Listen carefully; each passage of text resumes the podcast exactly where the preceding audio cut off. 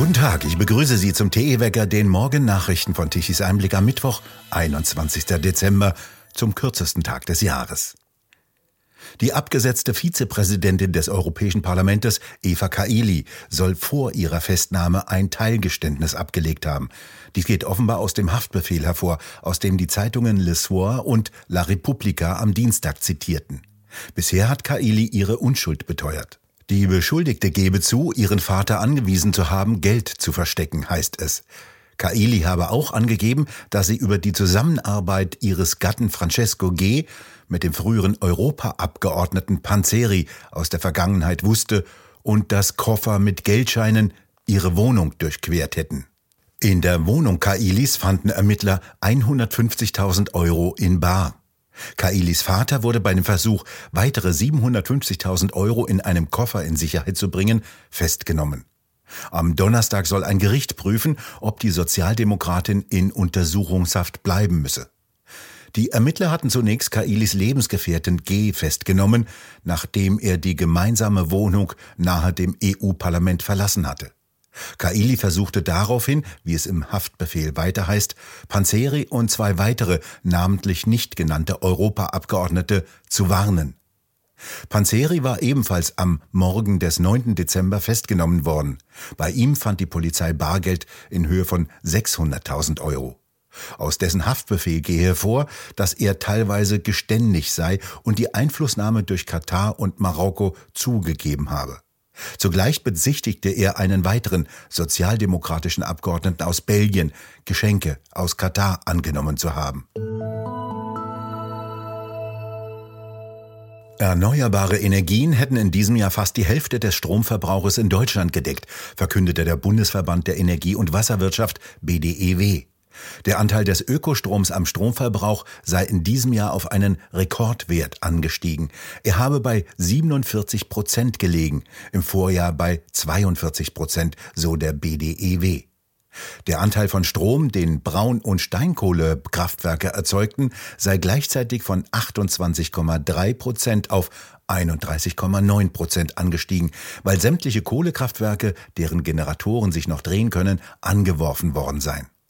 Nach vorläufigen Berechnungen des BDEW seien daher die CO2-Emissionen aus der Energiewirtschaft erstmals seit vielen Jahren leicht angestiegen. Diese Entwicklung sei für das Klima natürlich ein Rückschritt, sagte Kerstin André. Sie forderte mehr Geschwindigkeit beim Ausbau der sogenannten erneuerbaren Energien, beim Aus- und Umbau der Netze, bei der Entwicklung eines Wasserstoffmarktes.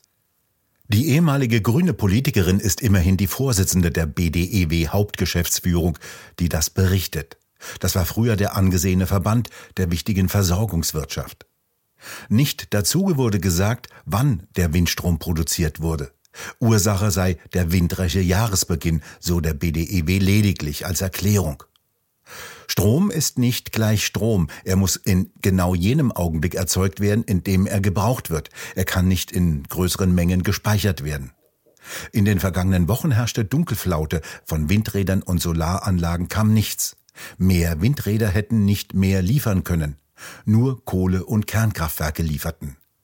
Wenn in den kommenden Tagen wieder etwas Wind weht und Strom von Windrädern kommt, müssen die Kohle- und Kernkraftwerke heruntergefahren werden und stehen mehr oder weniger still. Es kostet viel Geld, einen zweiten Kraftwerkspark auf Vorrat stehen zu haben. Die Energiewende beschert Deutschland die höchsten Stromkosten weltweit. Der durchschnittliche Strompreis für Haushalte beträgt derzeit 40 Cent pro Kilowattstunde. Das ist Rekord. Rund ein Dutzend Einwände zur geplanten Erdgasförderung auf der Nordsee vor Borkum sind bei den Behörden eingegangen. Das zuständige niedersächsische Landesamt für Bergbau, Energie und Geologie teilte auf Anfrage der FAZ mit, dass die eingegangenen Einwendungen im Rahmen des Planfeststellungsverfahrens jetzt geprüft würden.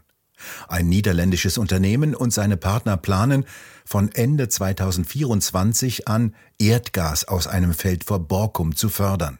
Das Gebiet liegt nahe dem Nationalpark Niedersächsisches Wattenmeer. Gefördert werden sollen sowohl in niederländischen als auch in deutschen Hoheitsgebieten. Auf niederländischer Seite hatten die Behörden bereits Anfang Juni grünes Licht für die Förderung gegeben. Für die Förderung auf deutscher Seite ist noch ein Planfeststellungsverfahren notwendig. In den Einwänden gehe es um mögliche Gefahren für die Umwelt, die Bevölkerung und den Tourismus. Auch die Gefahr von Bodensenkungen und Erdbeben sowie die Folgen von Lärm- und Schadstoffemissionen durch die Erdgasförderung würden thematisiert, hieß es. Vor allem der Abmahnverein Deutsche Umwelthilfe hatte bereits angekündigt, gegen die Genehmigung für die Erdgasförderung in den Niederlanden zu klagen und will jetzt auch bei einer Genehmigung auf deutscher Seite klagen. Die Bohrungen seien nicht vereinbar mit Klimazielen. Es würden außerdem Schäden für die Natur befürchtet. Niedersachsens frühere rot-schwarze Landesregierung hatte aufgrund der Energiekrise einen ursprünglichen Beschluss gegen die Erdgasförderung vor Borkum rückgängig gemacht. Im Koalitionsvertrag der neuen rot-grünen Landesregierung in Hannover steht, dass im Planfeststellungsverfahren für die Förderung vor Borkum der Schutz von Umwelt, Natur, dem Wattenmeer und der Insel von zentraler Bedeutung sein werde. Ausgebaut werden sollen weiterhin Anlagen der Windindustrie in der Nordsee. Auch in Finnland wird in etwa einer Woche ein schwimmendes LNG-Terminal für die Gasversorgung in Betrieb gehen. Die schwimmende Speicher- und Wiederverdampfungsanlage mit dem Namen Exemplar werde dazu beitragen, das Land mit Gas zu versorgen, nachdem die Importe aus Russland im Mai eingestellt wurden, hieß es. Die Gaslieferungen seien für Industrien wie die Forstwirtschaft und die Stahlindustrie von entscheidender Bedeutung. Erdgas mache nur etwa fünf Prozent des finnischen Energiemixes aus. Das wertvolle Erdgas wird hauptsächlich in Fabriken verwendet und nicht wie in vielen anderen europäischen Ländern wie in Deutschland zum Heizen. Das von Accelerate Energy zur Verfügung gestellte Schiff kommt aus Gibraltar und wird am 25. oder 28. Dezember mit einer vollen Ladung LNG in Südfinnland anlegen, teilte der Gasversorger Gasgrid Finnland am Dienstag mit. Der Termin hänge vom Wetter während der Fahrt ab, so das staatliche Unternehmen. Hafenanlagen und eine 2,2 Kilometer lange Verbindungsleitung seien bereits fertiggestellt. Finnland verfügt über ein weiteres LNG-Terminal in Hamina, das bereits an das Netz angeschlossen ist, und zwei weitere Terminals in Pori und Tornio, die die lokale Schwerindustrie versorgen. In Argentinien musste gestern Abend die Mega-Siegesparade abgebrochen werden, mit der die Fußballnationalmannschaft gefeiert wurde. Nach ihrer Rückkehr aus Katar feierten fünf Millionen Argentinier in der Hauptstadt Buenos Aires bei der wohl größten Party des Jahres den neuen Weltmeister. Mit einem Hubschrauber flog die Mannschaft dann aus der Stadt, nachdem die Polizei die Weiterfahrt mit einem Bus aus Sicherheitsgründen verboten hatte. Der Busfahrer versuchte, sich mit seinem Bus durch die immer dichter werdenden Menschenmassen zu quetschen. Die Mannschaft um Superstar Messi gewann das spannende Finale gegen Frankreich mit 7 zu 5 nach Elfmeterschießen. Auf dem Mars hat der Roboter der NASA InSight offenbar keinen Strom mehr. Er hatte gerade noch ein letztes Bild vom Mars geschickt. Das zeigt den braunen Boden des Mars. Auf dem Twitter-Kanal der NASA hieß es, dass dies das letzte Bild sein könnte. Denn bereits im November hatte die NASA erklärt, dass InSight nur noch Energie für wenige Wochen haben werde. Der Grund? Der Staub des roten Planeten lagert sich immer dicker auf den Solarmodulen ab. Der Roboter, der nicht über den Mars rollen kann, war im November 2018 nach einem halben Jahr Anflug und einem hochkomplizierten, etwa sechsminütigen Landemanöver auf dem Mars angekommen, um unter anderem seismische Aktivitäten zu messen. Die rund 650 Millionen teure InSight-Mission sollte nicht nur Wissenschaftler mit Informationen versorgen, sondern auch die Raumfahrtfans in aller Welt auf einem eigenen Twitter-Kanal der NASA. Seine wissenschaftlichen Ziele erreichte Insight bereits nach gut zwei Jahren und befindet sich seitdem auf einer ausgedehnten Mission. Seit seiner Ankunft hat Insight laut NASA mehr als 1300 Marsbeben registriert, die den Wissenschaftlern Aufschluss über die innere Beschaffenheit des Planeten geben. Hauptaufgabe sei es jetzt, die Menge an Daten zu sichern und Forschern in aller Welt zugänglich zu machen.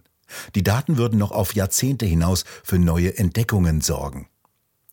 Der 360 Kilogramm schwere Roboter hat auch Mikrofone und Sensoren an Bord, die das Geräusch der Winde auf dem Mars und Marsbeben aufzeichnen. Und so klingt es, wenn der Wind auf dem Mars weht.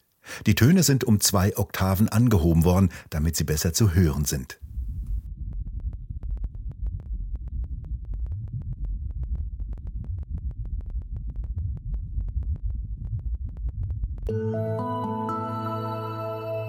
Auch heute wollen wir wieder ein kleines Türchen öffnen. Aus dem schaut heute Peter Hane heraus. Und so klingt es bei ihm. Warum kommt eigentlich der Weihnachtsmann nirgendwo in der Bibel vor?